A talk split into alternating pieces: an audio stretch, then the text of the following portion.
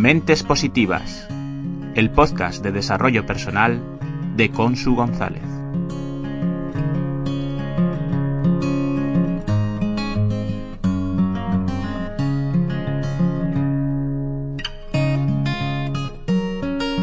Hola mente positiva. A ti que me escuchas, te deseo feliz día. Mi nombre es Consu González. Soy especialista en desarrollo personal y talento me apasiona acompañar a mis clientes a gestionar las emociones, el estrés, a cambiar puntos de vista, a despertar cada día de nuevo con ilusión, buscando y viviendo el equilibrio. Y los hábitos es una de las herramientas que más utilizo. ¿Por qué? Porque a mí me ha transformado. Si quieres mejorar alguno de los aspectos que he mencionado, escríbeme un mensaje en cualquiera de mis redes sociales. Me encontrarás como arroba consu González G. Hoy nos acompaña Jesús Alonso Gallo. Él es un hombre adorable en su interior y en su exterior. Su sonrisa te acoge y su mirada curiosa busca conocerte. Bienvenido Jesús a Mentes Positivas. Pues nada, encantado con este nombre que tiene tu podcast, Mentes Positivas. Me siento en mi lugar porque siempre me han dicho que soy muy, muy positivo y muy optimista. Sí, siempre utilizas eh, palabras positivas, frases positivas y, buscas ese lado positivo de, la vida, ¿no? Bueno, yo creo que al final lo que piensas y lo que dices eh, provoca lo que es. Entonces, si vives instalado en la queja, eh, las cositas evolucionan mal. Sin embargo, si vives instalado en el agradecimiento, y te das cuenta de la suerte que tienes por vivir donde vives y tener todo lo que tienes, ah, si miras la vida como un vaso de agua, siempre lo ves medio lleno, nunca lo ves medio vacío, eso que tu mente está conceptualizando se lo dice a todas las células de tu cuerpo. Y eso te cambia la vida. O sea, es que es así. Eh, yo creo que abandoné el pesimismo, pues yo qué sé, súper jovencillo. En un momento eh, que era muy joven, una persona me dijo, Jesús, la única cosa de la que no puedes dudar es de ti mismo. Te tienes que tener en gran estima. No, no puedes, no puedes sentir que, que no te consideras bien a ti mismo perder la fe en ti mismo es perderlo todo. Y entonces este hombre, con su reflexión, me, me hizo que me cambiara bastante la vida. Eh, me quedé loco con, con, eso, cómo las palabras eh, producen cambios. Mm, te dijo algo, algo muy sabio, ¿no? Pero lo bueno es que tú supiste, supiste llevarlo a tu vida, ¿no? Yo creo que eso es lo importante, cuando sabemos escuchar y sabemos llevarlo a nuestra vida. Y bueno, he presentado al Jesús eh, Alonso Gallo persona, pero además él es muchas más cosas, ¿no? Es business angel, además es mentor, también es, eh, es inversor en, en, muchas startups como 76, si no, si no recuerdo mal. Es emprendedor, también ha creado cuatro empresas, tres de ellas, como nos dice en la membresía, que ha vendido por muchos euriquis que es una palabra que me encanta, porque no, eh, es una forma de decir el dinero de otra, de otra manera, ¿no? Además, él es, conferenciante y, su forma de hablar, además que, te atrapa, ¿no? Porque te hace escuchar de verdad, te, te mantiene eh, atento constantemente. Y lo más importante es que él tiene una newsletter diaria a la que estoy apuntado, que nos va contando cositas, ¿no? Que él va viendo y aprendiendo día a día. Y tiene su membresía, que comenzó llamándose FIBE, y que después se añadió una R más, ¿no? Se, se amplió y que básicamente esta membresía es muchas cosas, pero mm, sistematizado o resumido se podría decir que es un sistema ¿no? para, para ahorrar tiempo al emprendedor que quiera aprender de los aciertos y de los errores de otro emprendedor. ¿no? Y en esta membresía Jesús nos da una lección semanal de, de felicidad, de inversión, de vida, de emprendimiento y de restaurantes, que es la R de ese, de FIBER. Mm, ¿cómo, uniste todo, todo esta, este conjunto de palabras para hacer esta membresía, Jesús? Bueno, al final eh, muchas cosas son por casualidad. Yo dije, emprender e invertir es una cosa que, que va muchas veces unida O sea, el círculo virtuoso de que se incrementen las vocaciones emprendedoras en un país provoca que muchos emprendedores que les va bien sienten una llamada de la selva em, como que es obligatorio, como les ha ido bien, que tienen que devolver una parte de lo que han recibido a la sociedad. Y aparte de que la gente pueda tener veleidades altruistas o de estar eh, ayudando en el tercer sector o participar en fundaciones o en ONGs, hay una parte muy interesante que es ayudar a otros que emprenden a que lo consigan financiando startups, empresas de nueva creación en sus fases iniciales. Por eso hay tantos emprendedores que han tenido exits y han vendido empresas que una parte de su patrimonio lo dedican a reinvertirlo en, en, nuevos emprendedores y entonces se genera un círculo virtuoso.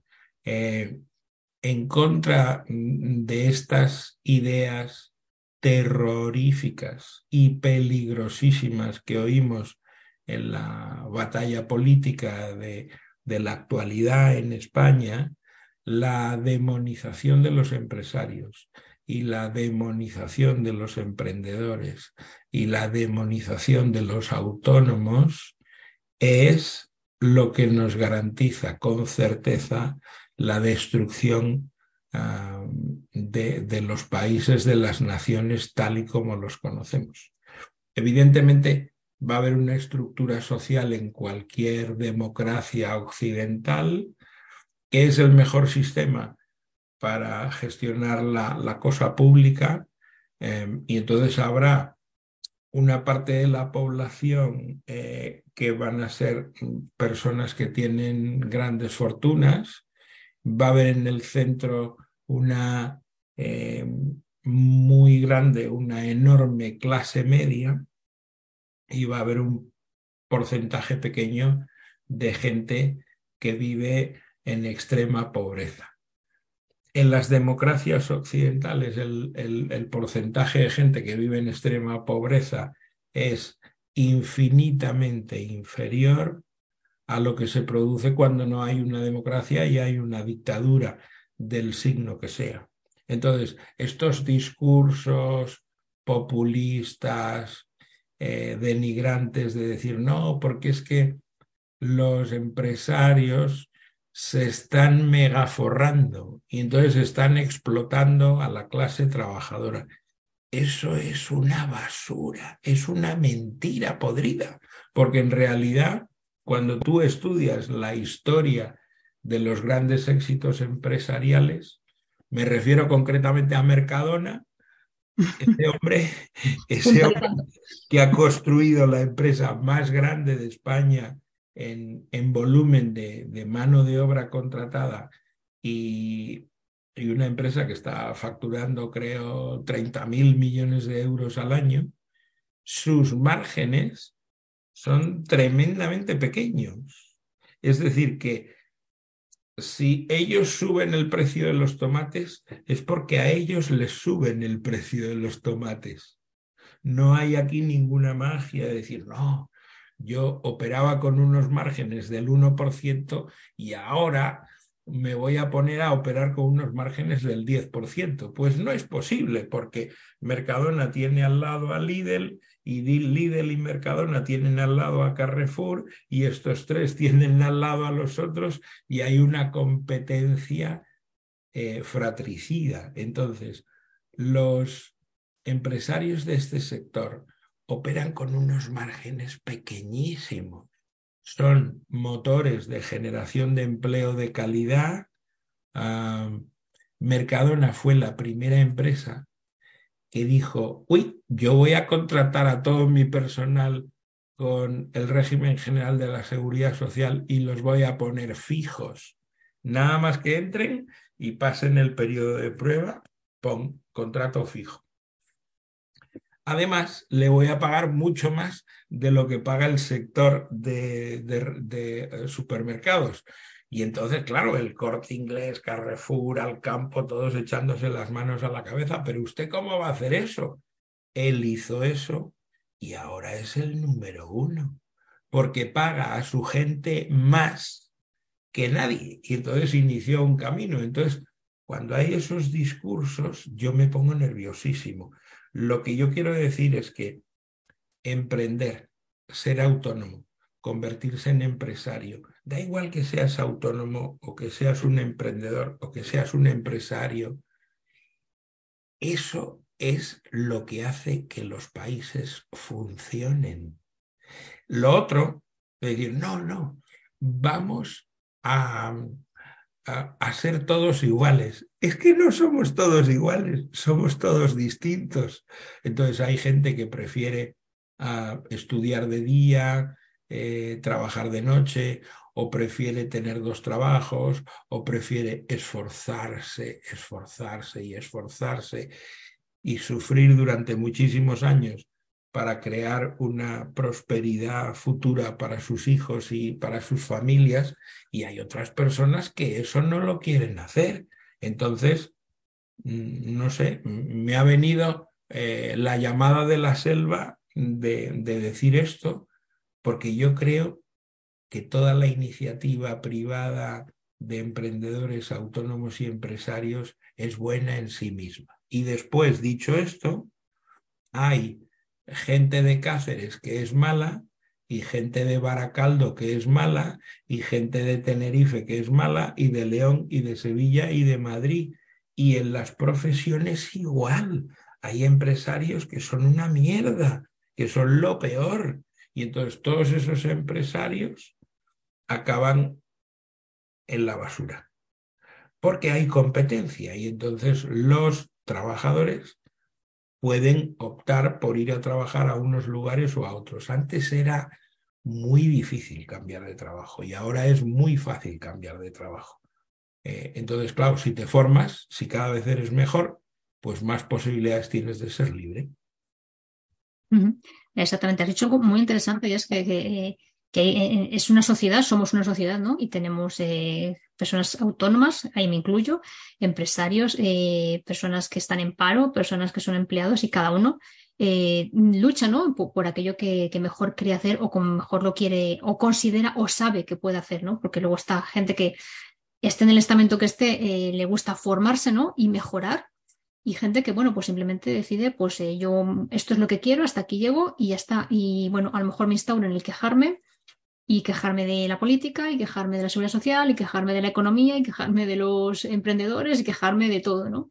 Pero yo creo que ahí lo bueno es algo que has dicho tú, que el que, quiere esforzarse tiene que aprender, ¿no? Tiene que aprender porque es, una, una, constante para mejorar y que te sirve para todo, ¿no? Para, para la vida, para el emprendimiento y, para todo. Eh, mm, vamos a centrarnos en la felicidad, si te parece, Jesús, eh, en, esa primera F de tu membresía. Y cuando hablamos de felicidad, para ti, ¿qué significa eh, ser feliz? Yo creo que, que, ser feliz es básicamente ser consciente.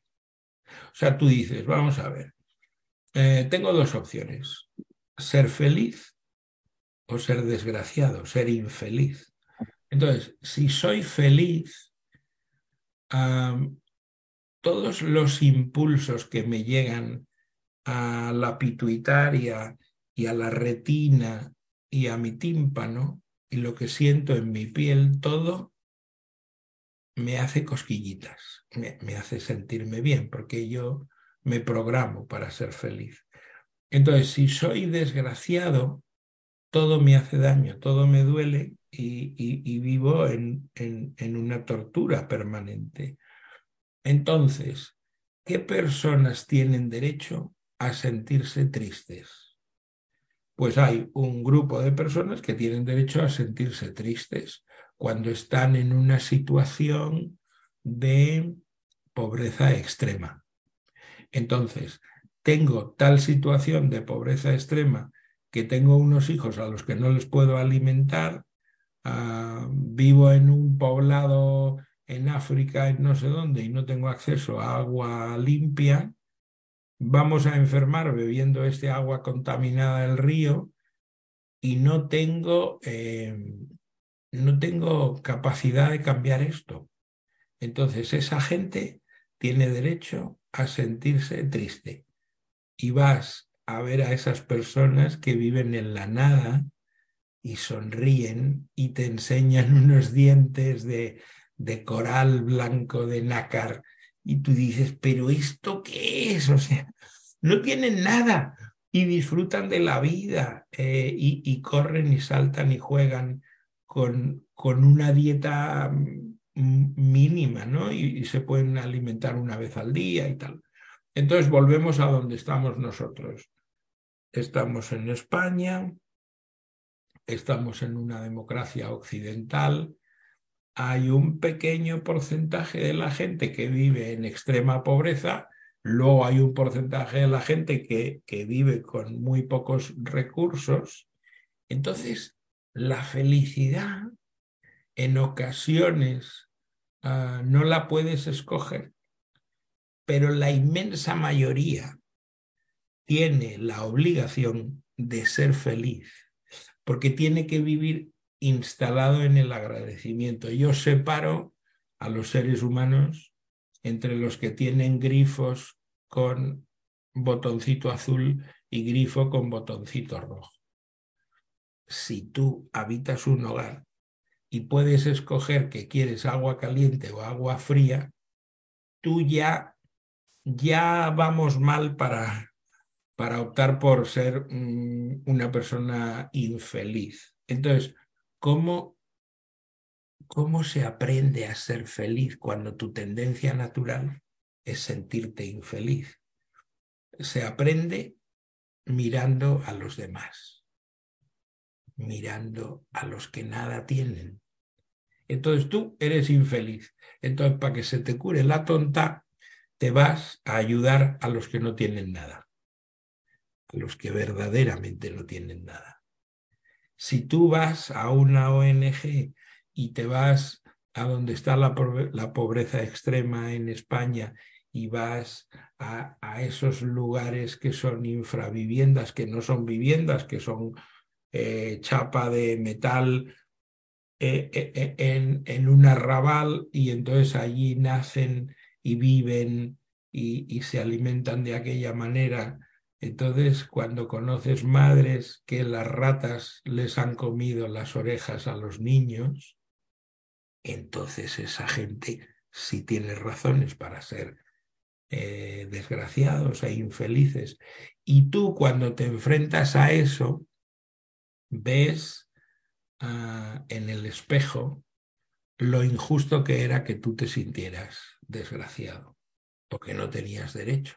Entonces vuelves a tu hogar donde vives en una situación de pobreza y es una pobreza donde no puedes poner la calefacción, pero tienes grifo de agua fría y grifo de agua caliente y cuando te quieres duchar gastas un poquito de dinero en calentar el agua para ducharte, pero entonces recuerdas los que viven a 1500 metros de donde vives tú y están ahí en chabolas y las ratas les muerden. Dices, coño, esa gente sí tiene derecho de queja, pero yo no. Entonces tienes que tienes que empoderarte de eso que tienes, de esa suerte que tienes para para salir de esa situación y progresar. Y solo se progresa viendo el, el vaso medio lleno, la fuerza de ser optimista, la fuerza de ser positivo, la fuerza de pelear por saber más, por fijarte más en las cosas, para prosperar, te hace eh, pues desempolvarte de la, de la tristeza. La tristeza, eh, la infelicidad, no te ayuda en nada. Lo que te ayuda es el optimismo, el, el ser feliz, el decir, qué suerte tengo por estar vivo y por poder respirar. Puedo respirar y además puedo alimentarme y alimentar a los míos con estrecheces, con dificultades, pero, pero estoy en un escalón muy separado de los que nada tienen. Entonces, lo que tengo que hacer es seguir en esa pelea eh, para ser cada vez más feliz. ¿Cómo consigues cuando vas por ese camino mejorar tu tasa de felicidad? Ayudando a los demás. Cuanto más ayudas a los demás, más te ayudas a ti mismo. Es una cosa sorprendente eso. Me parece eh, que has dicho una palabra clave, que es el agradecimiento, que yo creo que si, si te enfocas sobre todo en el agradecimiento, eh, te das cuenta de que cada pequeña cosa que tienes eh, tiene un valor realmente incalculable, no en dinero, sino en, en, aquello que te aporta a tu vida. ¿no? Estamos rodeados, una gran mayoría, de montones de cosas que no apreciamos y no agradecemos y que estamos enfocados en lo que queremos, ¿no? en lo que tenemos, no en lo que hacemos en el día a día y mucho menos en lo que somos, ¿no? que creo que es lo, más importante. Eh, esas personas que, que, tú dices y, que todos mm, mm, solo tenemos que hacer un acto de ejercicio y decir, hay personas que viven con lo mínimo y no con lo mínimo, sino sin ello, ¿no? Y esas personas eh, son capaces de sonreír porque, porque son ellos mismos y porque se aprecian a sí mismos, ¿no? Eh, yo creo que, que, el concepto de autoestima eh, a veces está subestimado porque es muy sencillo, es, es, mm, despiértate, abre los ojos y agradece que estás despierto. Solo eso ya debería ser motivo para, para ser felices, ¿no? Pero bueno, sí que es verdad que hay muchas formas de verlo y enfocarlo, pero que creo que el agradecimiento es la palabra clave que, que tú has dicho. Vamos. yo, también he aprendido, em, cuando te mueres, em, aprendes mucho de la felicidad. Porque cuando te mueres, dices, anda, me he muerto, ya no estoy. Luego los médicos te resucitan y entonces vuelves a la vida y dices, coño, qué suerte he tenido, me han resucitado, no me he muerto. Entonces, eso tú lo sabes bien. Yo eso lo he vivido, entonces dices, pero ¿cómo vas a pensar que vivir no es un privilegio?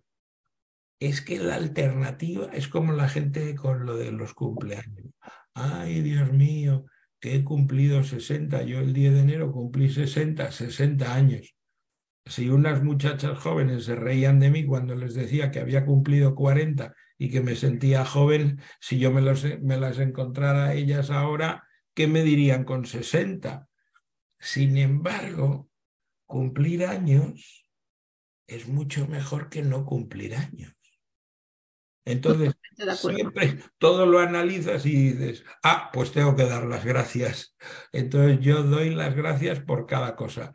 Por el café con leche que me bebí esta mañana, con un café de una calidad increíble. Dice, pero vamos a ver, pero ¿cómo puede estar tan rico un café con leche? Hombre, si eres consciente y lo saboreas, metiendo en tu cabeza a todas las personas que nunca pudieron tomarse un café con leche, entonces tú tienes que instalarte en el, en el agradecimiento, porque tú te has tomado ese café con leche que te ha sabido a gloria. Eh, tienes, que, tienes que pensar en los que no lo pueden hacer. No para decir, pobrecitos míos, no sé qué, no sé cuántos, y empezar con un círculo tóxico de emponzoñar tu cerebro. No, tienes que dar gracias. Y luego, además de dar gracias, tienes que tratar de ayudar a los demás. O sea, es que yo lo decía el otro día en el newsletter, hemos venido a hacer dos cositas solo. La primera cosa que tenemos que hacer es aprender. Y la segunda cosa que tenemos que hacer en esta vida es conocer a los demás. Cuanta más gente conoces, más feliz eres. E-, esa es mi experiencia, vamos yo creo que mm, somos seres relacionales, ¿no? Y cuando nos, nos, limitamos a conocer gente, nos estamos perdiendo cosas, ¿no? Y creo que es algo fundamental en, en la vida y, para, para, avanzar, ¿no? En, esta, en esta vida y en, en, lo que hayamos venido a hacer aquí, ¿no? En encontrar nuestro propósito de vida. Dime, Jesús, un hábito que a ti te, te funciona para sentirte feliz eh, cada día. O sea, yo, me baso mucho en una cosa que me enseñaron en Japón, que ellos llaman el arte de la contemplación. Entonces, nos llevaron a un jardín japonés. Este jardín japonés lo llevaban haciendo 3.300 años, según... O sea que hay, hay una, una cosa de la, de la prehistoria de Japón, que se sabe que ese jardín lo estaban diseñando desde hace milenios. Vale, entonces seguían con el jardín. Los jardineros japoneses no usan calzado porque estropearían aquello que pisasen en el jardín. Entonces se ponen unos calcetines, que es una maravilla verlos, con sus calcetines por ahí pisando eh, el suelo del jardín. No, no hacen ruido en el jardín, no hay las sopladoras estas de 180 decibelios de España. Entonces tienen con un mango de madera, de bambú, y, lo de abajo de hilos de tiritas de bambú como un peine, acarician suavemente y recogen las hojas, entonces van diseñando el jardín, los cromatismos, la geometría, el agua, las rocas, las plantas, las flores, los árboles, cómo podan los árboles. Y todo eso se aprecia con el arte de la contemplación. entonces te quedas ahí dos horas mirando para apreciar la belleza de gente trabajando en eso, para que sea un espectáculo. Eh, yo tengo ese hábito diario de apreciar todo lo que me rodea. Entonces, te estás tomando ese café, miras por la ventana, hay un jardín en, en donde vives y hay algunos árboles y vienen pájaros tú tienes que apreciar la belleza que tiene eso. A lo mejor viene un, uno de los pájaros preferidos míos que, que tiene el pecho rojo, sí, un petirrojo, y el petirrojo tiene el pico muy fino y están por ahí. Entonces, yo lo veía en mi anterior casa, tenía unos árboles frutales, en invierno habían quedado algunas manzanas que se quedaban ahí pasas, ¿no? Las manzanas y el frío. Entonces venía el petirrojo con ese piquito tan fino, horadaba ese fruto y sacaba carne de esa manzana que estaba congelada y conservada por el invierno. Ese petirrojo conseguía alimento ahí. Y, estaba ahí en ese manzano delante de mi cocina y yo le veía estaba tomando mi café y, decía, gracias, Dios mío, por permitirme ver esto. Claro, hay gente que dice, tú de jovencillo te drogaste mucho, entonces, claro, estás fumado todo el día.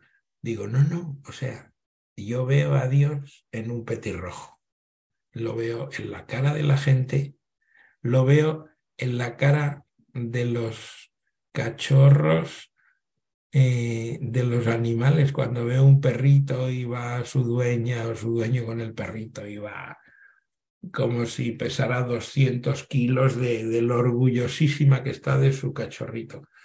Si tú te acercas y le haces una carantoña al cachorrito, el cachorrito se pone feliz porque lo que quiere es saludar a gente, la propietaria de ese perro sonríe y se siente feliz si tú haces que los demás se sientan felices, si tú conectas con los demás, eh, pues eso, la contemplación y la sociabilización.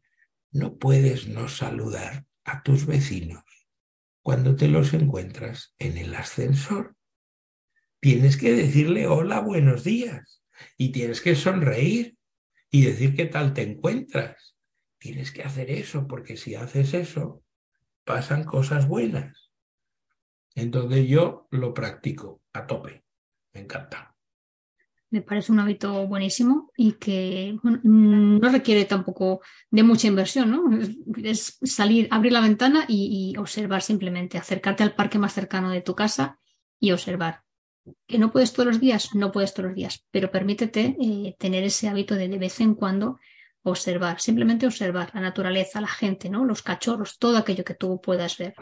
y, observas lo malo también y eres consciente de lo malo. O sea, yo estoy en una batalla mental porque hay un porcentaje relevante de propietarios de, perros que abandonan los excrementos de sus mascotas en la vía pública. No, no lo puedo entender, no lo entiendo. ¿Por qué hay tanta gente que es capaz de ir con la basura de su casa, acercarse al contenedor donde la tienen que tirar y no meterla por el agujero del contenedor y dejarla en el suelo para que vengan las ratas y los gatos que viven ahí sueltos y los perros que están sueltos y rompan y dejen todo lleno de basura la vía pública. Si solo es cogerlo y echarlo dentro del contenedor, esto va al contenedor amarillo, esto va al contenedor orgánico. Todo esto que me ha mandado Amazon y no sé qué, oye, vamos a ver que no es un esfuerzo. Lo rompo, lo hago plano, entonces lo meto ahí, en el contenedor del cartón, papel y cartón. No, pero es que lo tendría que romper y entonces luego meterlo y eso es un coste para mí. No, es un coste para los pulmones de tus hijos si no lo haces, porque los camiones que recogen eso queman muchísimo más combustibles fósiles porque la gente no rompe los cartones y los mete planos y los metiera planos. Cada ruta pues sería eh, muchísimo más sencilla, eh, se podrían llevar un montón de, de, de carga. Bueno, señor, las cajas de cartón ahí, los excrementos de los animales acullá eh, y las bolsas de basura al pie del contenedor que corresponde. Y luego ya gente que consumen productos y tienen desperdicios y los arrojan en la naturaleza en el bosque. Fíjate, en Japón, las tres religiones de Japón, el, el budismo, el taoísmo y el sintoísmo, eh, las tres consideran que los dioses habitan en las manifestaciones de la naturaleza. Cuando ves una cascada de agua en un río o ves un bosque, ellos no pueden, por una cultura milenaria, tirar nada de basura al suelo, ni dentro de la ciudad ni, ni en la naturaleza, ni se les ocurre. Es más, se ponen a limpiar la basura que tiren los extranjeros. La recogen, ellos recogen la basura que tiran los extranjeros y hacen un saludo y hacen esa genuflexión y sonríen, porque entienden que los extranjeros vienen a Japón y dejan un montón de riqueza, de dinero y tal, y es bueno que sigan viniendo, pero claro, ellos lo ven desde su eh, cultura milenaria, cuando nosotros no nos lavábamos, durante todo el año no nos lavábamos, ellos escribían poemas en papiros hechos con, con uh, arroz, con papel de arroz, y ahí escribían poemas con sus pinceles, y nosotros no nos lavábamos, y ellos tenían un sitio para lavarse con agua fría y con agua caliente en todo Japón, porque claro, como, como sale el agua caliente de la tierra por, por esa bendición de los volcanes, los volcanes destruyen los eh, terremotos y tal, pero luego te dan esa maravilla. Entonces, ellos, lo hemos visto en los partidos de fútbol, se ponen a recoger todo en las gradas. La hinchada japonesa, donde han estado, lo dejan todo que se puede comer en el Y entonces, a ver si eso no es una lección. Totalmente. Depende en qué te quieres enfocar, ¿no? En el veo el contenedor, a veces nos ha pasado, ¿no? Que llegas al contenedor de basura, está lleno y dices, ves a gente que dice, bueno, lo dejo aquí, ¿no? Porque no cabe más y nosotros cogemos y vamos a buscar a otra calle más arriba que hay otro contenedor, ¿no? Es que no cuesta nada y es, es una inversión, ¿no? Para lo que decías tú, de futuro para todo el mundo, para toda la humanidad. Es que es una cosa, me sorprende mucho, me sorprende mucho y veo como los niños son el motor del cambio. Entonces los niños exigen a sus padres si son borricos que no sean borricos. Papá, eso no se hace. Va el niño y lo intenta hacer él. Entonces el padre dice, ¿qué animal soy yo haciendo esto? No, no lo puedo soportar cuando veo a los padres fumar y echar el humo a los bebés en los carritos. Parece inconcebible, ¿no? Me pongo, me pongo de los nervios, digo, pero vamos a ver, pero, pero ¿cómo se puede hacer eso? Los pulmones de ese bebé que está recién nacido, tal, que tiene meses. No, hombre, por Dios, no fumes a su lado, no eches el humo al lado de un bebé, por favor. En fin, la vida.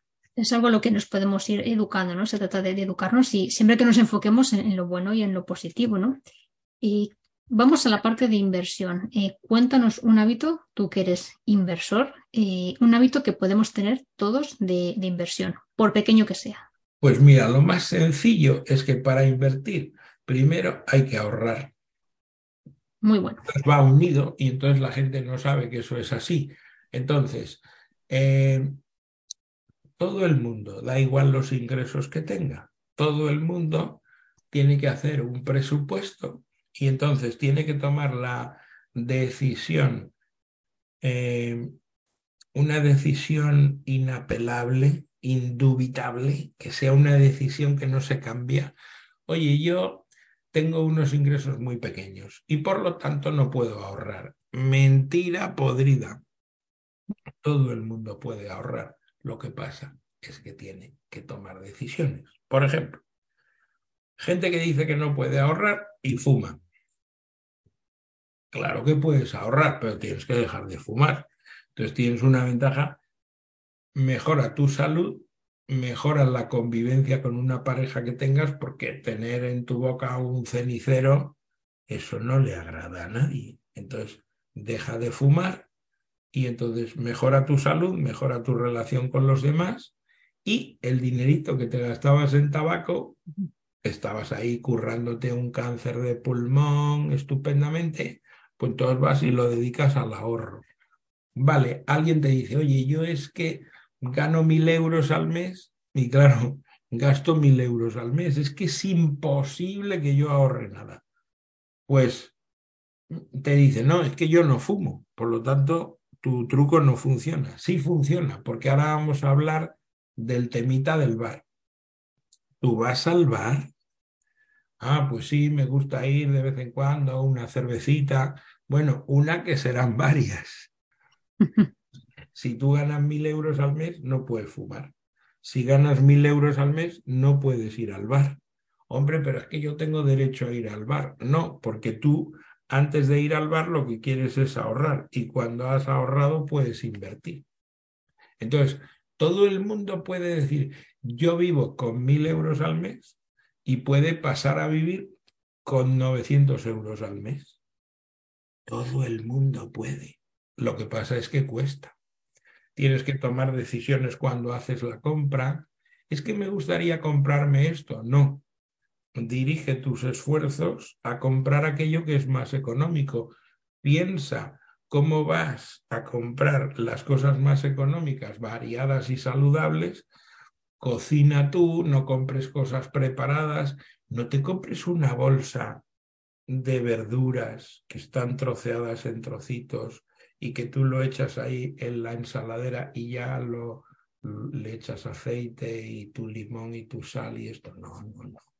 Te compras las verduras enteras y verdaderas, las lavas y las troceas tú. Y entonces ahora haz la cuenta de lo que te costaba lo uno y lo otro. Además, te ahorras el, el dinero que te ahorras está en el bar, ese tiempo lo empleas en cortar las verduras, ¿no? Claro, o sea, todo el mundo hace su estructura de gasto y dice, bueno, pues yo eh, donde cometo pecados contra Dios y contra la historia es en gastarme una fortuna en restaurantes buenísimos. Bueno, pues entonces cambias el rollo y dices, no voy a ir a restaurantes de una manera compulsiva, voy a dejar de ir a restaurantes y entonces todo ese tiempo, todo ese dinero lo meto en un bote y en ocasiones especiales me voy a ciertos restaurantes que son el copón de caros. ¿Por qué? Porque yo soy un enfermo de la, de la alta restauración. Y luego estoy haciendo eso y estoy pensando, un momento, si yo gastaba tanto dinero en restaurantes y se me ocurrió una empresa para que los restaurantes me pagaran a mí, como fue restaurantes.com, ahora que ya esa la vendí al grupo Michelin y quiero seguir yendo a restaurantes carísimos, tengo que pensar qué puedo hacer para obtener ingresos vinculado a esa actividad mía. Y entonces ya le estoy dando vueltas a un par de cositas. Una semillita es esto que hago en la, en la membresía, en el newsletter diario. Hablo de un restaurante poniendo como, como un objeto de deseo eso, pero sin, sin desvelar el nombre del sitio. Y luego los que se apuntan a la membresía conocen el restaurante y les doy los detalles. Ah, pues a lo mejor eso se puede estirar como un chicle y conseguir que ahí, de algún modo, puedo crear una, una unidad de negocio independiente para obtener ingresos de mi pasión por los restaurantes. Todo el mundo puede ahorrar y cuando has ahorrado, el camino más sencillo de todos es invertir todos los meses lo que ahorras todos los meses, eh, hacer una inversión a largo plazo. ¿Cuál es la mejor de las inversiones a largo plazo que en largo plazo te va a dar una rentabilidad ah, que es muy difícil negar esa evidencia? Desde que existen las bolsas de valores y en el mundo hay empresas que cotizan en bolsa y empresas que no cotizan en bolsa, las empresas que cotizan en bolsa ponen un porcentaje de su capital a fluctuar ahí y que sea el mercado el que otorgue el precio a esas acciones. Entonces, si tú inviertes en bolsa pensando en un horizonte de 20, 30, 40 años, a muy largo plazo, el activo que son las empresas que cotizan en bolsa ha tenido un comportamiento de revalorización mejor que cualquier otra cosa. Entonces ahí surgen dos caminos, el camino de tiro por la derecha y el camino de tiro por la izquierda. El camino de tiro por la derecha es yo que soy muy listo, voy a determinar cuáles empresas lo van a petar. Y yo escojo y voy al banco y me compro acciones de las empresas que cotizan en bolsa de España o de otros países que yo creo que lo van a petar. Y entonces eso se llama inversión en valor.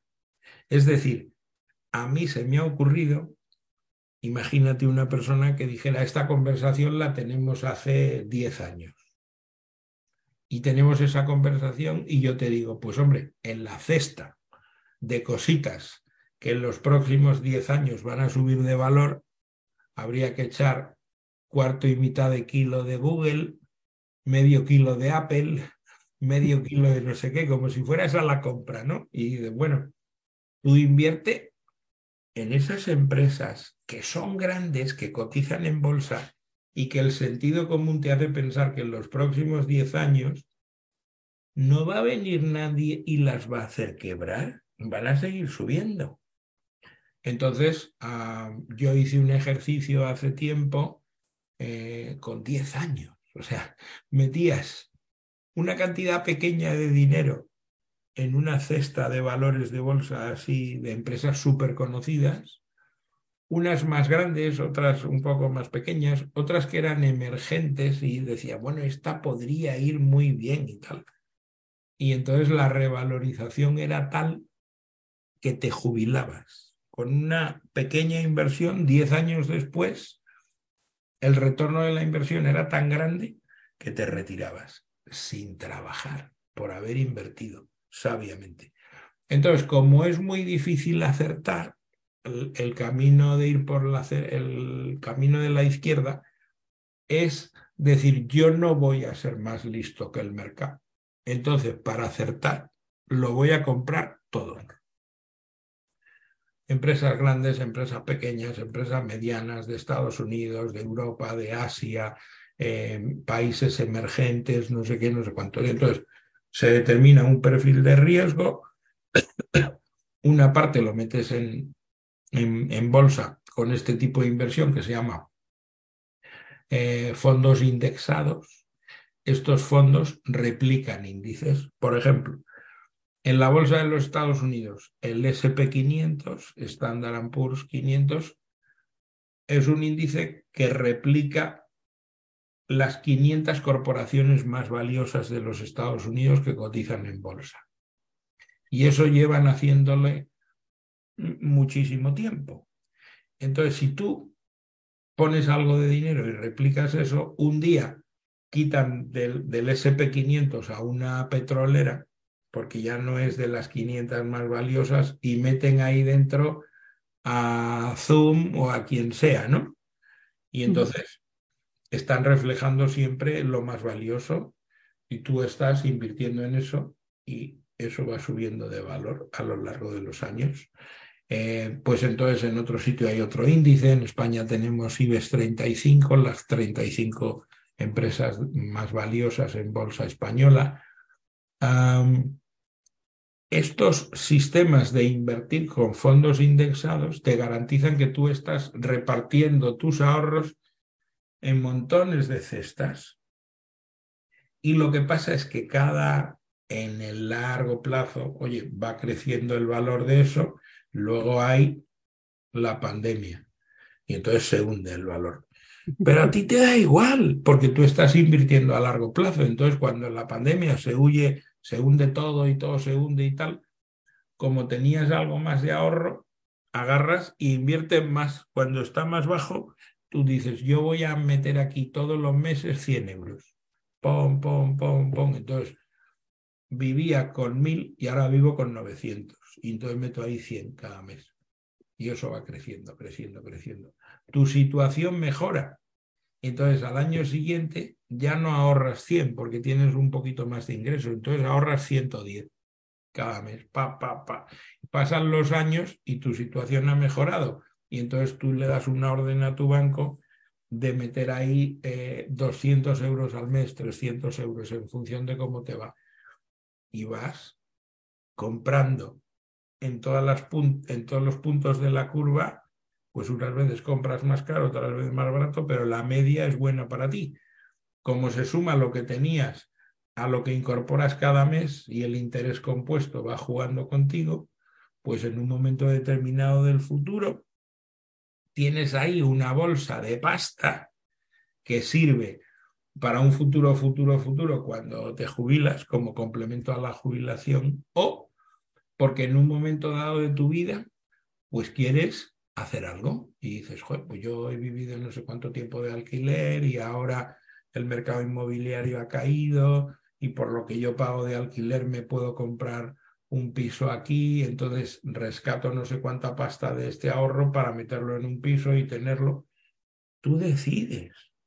Entonces, para invertir, primero hay que ahorrar. Y para ahorrar hay que decirse la verdad. Hay que pintar todos los números. Esas personas que se compran centenares de prendas de ropa cada año. Pero vamos a ver, vamos a ver un poquito de orden. Tú no puedes tener 114 faldas, no puedes tener 78 blusas, porque el planeta no puede, a lo mejor tú sí puedes, pero el planeta no. Entonces tienes que ir al minimalismo. Yo no voy a decirle a todo el mundo que haga como yo, camiseta algodón 100% orgánico de una startup que se llama Minimalismo y unos pantalones negros y, y yo, o sea, no tengo que pensar nada, está ahí. Como está hecho con algodón orgánico, se degrada mucho menos, está fabricado en Portugal, entonces luego ellos lo reciclan, entonces lo recogen, se lo llevan. La obsolescencia programada del textil es muy importante. O sea, tú puedes gastar en ropa prácticamente nada, muy poco, o sea, reducir todo eso. Y todo aquello que es acumular cosas que se cargan el planeta, todo el coste, el impacto que tiene para el planeta. Y entonces dice, pues yo no voy a tener casi nada. Empiezas a reducir lo que tienes, lo que produces, y entonces te centras en experimentar experiencias, en vivir experiencias. Es buscar ese equilibrio, ¿no? Entre ni tener 76 eh, blusas ni vivir solo con una blusa, ¿no? Es buscar un, equilibrio medio en el que busques también esa economía sostenible, ¿no? Y, y seguir dando valor al planeta y a, la vida humana. Sí, además apoyando eh, nuevas empresas que no crean prendas para que tú te las compres por 5 euros porque las van a fabricar en Bangladesh con una gente que no se sabe en qué condiciones de trabajo sino que van a fabricar en Europa, van a usar algodón orgánico o van a usar lino o van a usar cosas que no sean químicas y van a pagar según los sistemas sociales europeos a esa gente para que vivan con dignidad. Tú tienes que pagar un precio muchísimo más alto, pero esa prenda no es muchísimo más cara, es muchísimo más económica porque dura en el tiempo no se descompone molecularmente y se va por la lavadora a los cursos fluviales. O sea, la contaminación de las fibras textiles, de las micropartículas de fibra en, en el agua de los ríos, eso es una cosa. Hemos hablado del problema de los, las micropartículas de plástico, pero todavía no ha empezado el temita de las micropartículas de los textiles químicos. Y eso nos va a dar... también muy grande. Es un problemón, un problemón que no te cuento. Eso lo, dejamos para otra oportunidad. Oportunidad, fíjate, eh, y, precisamente voy a decirte que em, el emprendimiento es precisamente buscar oportunidades, ¿no? y observarlas y saber aprovecharlas. Y también tomar decisiones. Dinos un hábito sobre emprendimiento, Jesús. O sea, tienes que ir por la calle como si fueras eh, Terminator. O sea, te ves la película de Terminator, te entrenas viéndola, pues me voy a ver todas las de Terminator. Y entonces ves cómo Terminator va escaneando todo lo que ve, porque es una máquina. Y tú tienes que ir así por la vida, escaneando todo lo que ves. Entonces, entras en un bar y dices, me voy a tomar un café con leche porque tengo una reunión aquí al lado. He venido no sé cuantísimo tiempo antes porque no podía llegar tarde a esta reunión. Y ahora me voy a tomar unas notas aquí que voy a preparar mi reunión para saber lo que voy a decir y tal. Y me voy a tomar un cafelito con leche. Y entras en el bar y pides el café con leche entonces hace un frío del demonio en la calle y te preguntan si quieres la leche caliente y tú dices, sí, por favor, con la leche caliente. Y entonces se acercan a la máquina de los bares de hacer el café y empiezan a calentar la leche con un adminículo que ha inventado el diablo y se pone eso a 180 decibelios y te destruye los tímpanos para calentar la leche, mete la lechera ahí la, la jarra de acero inoxidable y mete el tubo ese infernal y eso echa vapor de agua. Madre mía, el ruido que hace eso. Entonces tú lo observas, te duelen los oídos y tú dices, aquí hay un, una startup. Esto es un pain. Hay gente humana que le pasa como a mí, que se le rompen los tímpanos cada vez que entra en un bar y ocurre ese protocolo dices, vamos a ver, yo tengo que estudiar este mercado, porque aquí alguien debería inventar una máquina eh, industrial para los bares, las cafeterías, los restaurantes, para hacer café, que no sea este invento del demonio. Sí, es muy sencillo. Un poquito de I más D, vamos a ver cómo calentamos la leche sin esa cosa. El molinillo del café, ¿cuántos decibelios hace cuando le dan al botón y empieza a molturar ahí el café para que esté recién molido. Hombre, es que me rompe, me rompe todo. Un emprendedor es aquel que va caminando por la calle y ve estas cosas y ve en esos problemas oportunidades y, consigue darles un valor y decir, oye, ¿cuántas cafeteras de estas compran todos los bares, restaurantes y cafeterías de España cada año? ¿Cuál es el valor de este mercado? Si yo voy con una propuesta de valor, que es una cafetera, donde he investigado un montón de cosas, cuál es el coste de la limpieza de estas máquinas, la calibración, no sé qué, y el ruido, y yo mejoro y hago un producto sustitutivo que es mucho mejor que lo que hay en el mercado, igual lo peto. O igual no, porque tú has tenido una idea y tienes que estudiarlo.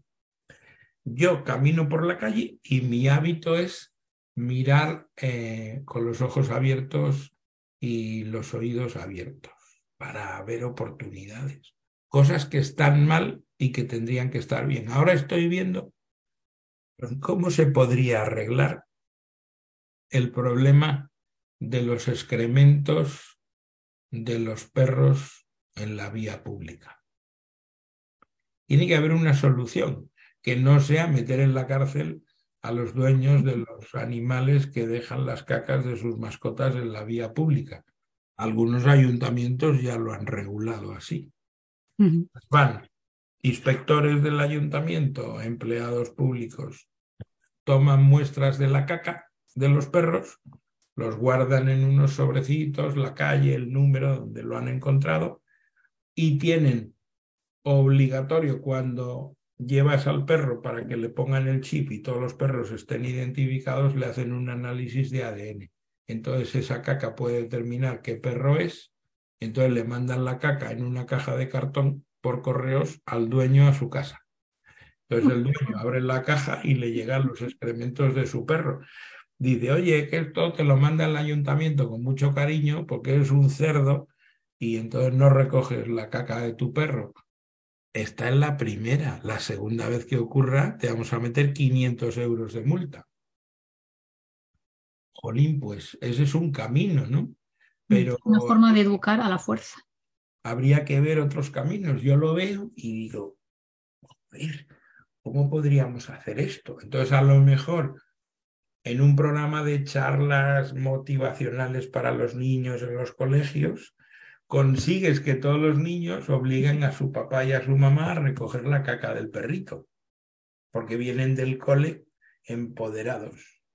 Bueno, viendo los beneficios de tener una calle limpia y que no vayas pisando mierdas de perros, ¿no? Hombre, es que yo cuando llega la gente a casa le digo, quitaron los zapatos. Y entonces la gente dice, tú eres un poco nazi. Digo, no, no, esto me lo han enseñado en Japón. Zapatos fuera. Entonces los zapatos se quedan fuera. Entonces, cuando se van le digo que miren en sus zapatos en la suela y se encuentran allí unos espectáculos para no dormir. Tú no lo sabes, tú vas caminando y te puedes estar llevando cada cosita. Eso no conviene caminar por la casa con las suelas de esos zapatos. No conviene. Es mejor quitarse los zapatos y ponerse otro calzado más cómodo para casa o ir descalzo o con tus calcetines o lo que sea, pero no pisar con lo que viene de la calle. Mm, porque en la calle hay mucha suciedad y muchas bacterias. Sí. Exactamente. Bueno, Jesús, pues eh, yo creo que hemos visto un montón de cosas, nos has contado un montón de hábitos buenos que, nos sirven para, para, todos estos aspectos de, felicidad, inversión, vida, emprendimiento, incluso restaurantes, ¿no? Saber que cómo podemos ahorrar para poder ir a esos restaurantes que nos gustan eh, implica poquito esfuerzo si somos constantes. Así que muchísimas gracias, Jesús, por, por haber estado aquí, por tu tiempo y por habernos dado todas estas lecciones de, vida, felicidad, inversión, emprendimiento, decir a la gente que se pueden y deben apuntarse a tu newsletter porque son perlitas de oro y por supuesto también valorar eh, apuntarse a tu membresía porque merece la alegría todas esas lecciones que nos mandas semanalmente. Bueno, pues ahí es bien fácil. Lo que sí es bueno advertir que cuando la gente entre en Jesús, o sea, solo hay que teclear jesusalonsogallo.com, entras ahí, lo lees y pones tu correo electrónico, es gratis, cada día a las 7 de la mañana estoy en la bandeja de entrada de los que se den de alta, sí y solo si hacen el paso 2, porque claro, tú tecleas ahí tu email, le das enter y entonces nosotros te vamos a enviar un segundo correo donde nos tienes que decir que tú, que dices llamarte no sé cómo, que tienes este correo electrónico, has querido darte de alta y volver a pulsar el botón. Sí, quiero que me des de alta, porque eso es obligatorio por ley en España. Entonces puede ocurrir que ese correo no llegue a tu bandeja de entrada, se vaya a promociones o se vaya a la carpeta de correo no deseado. Entonces hay que buscarlo cuando te das de alta. Si no te llega a la bandeja de entrada, lo tienes que buscar. ¿Cómo lo encuentras? Acordándose que hay que buscarlo como que yo lo envié Jesús, el sistema lo envía con mi mail jesús arroba jesusalonsogallo.com. Entonces, si tecleas jesús arroba jesusalonsogallo.com, te lo encuentra donde está, lo abres y ahí tienes un link que dice, confirmas de verdad de la buena que te quieres dar de alta, le das al botón y ya está. Entonces recibes inmediatamente un mail que se titula El truco del almendruco. Y ahí cada día a partir de ese momento a las 7 de la mañana gratis, mientras quieran, reciben mis, mis correos electrónicos y cada día como una gota, que es una tortura, eh, al final del mail hay un link para apuntarse a la membresía. En la membresía hay ciento y pico personas y completaremos hasta llegar a 210 personas.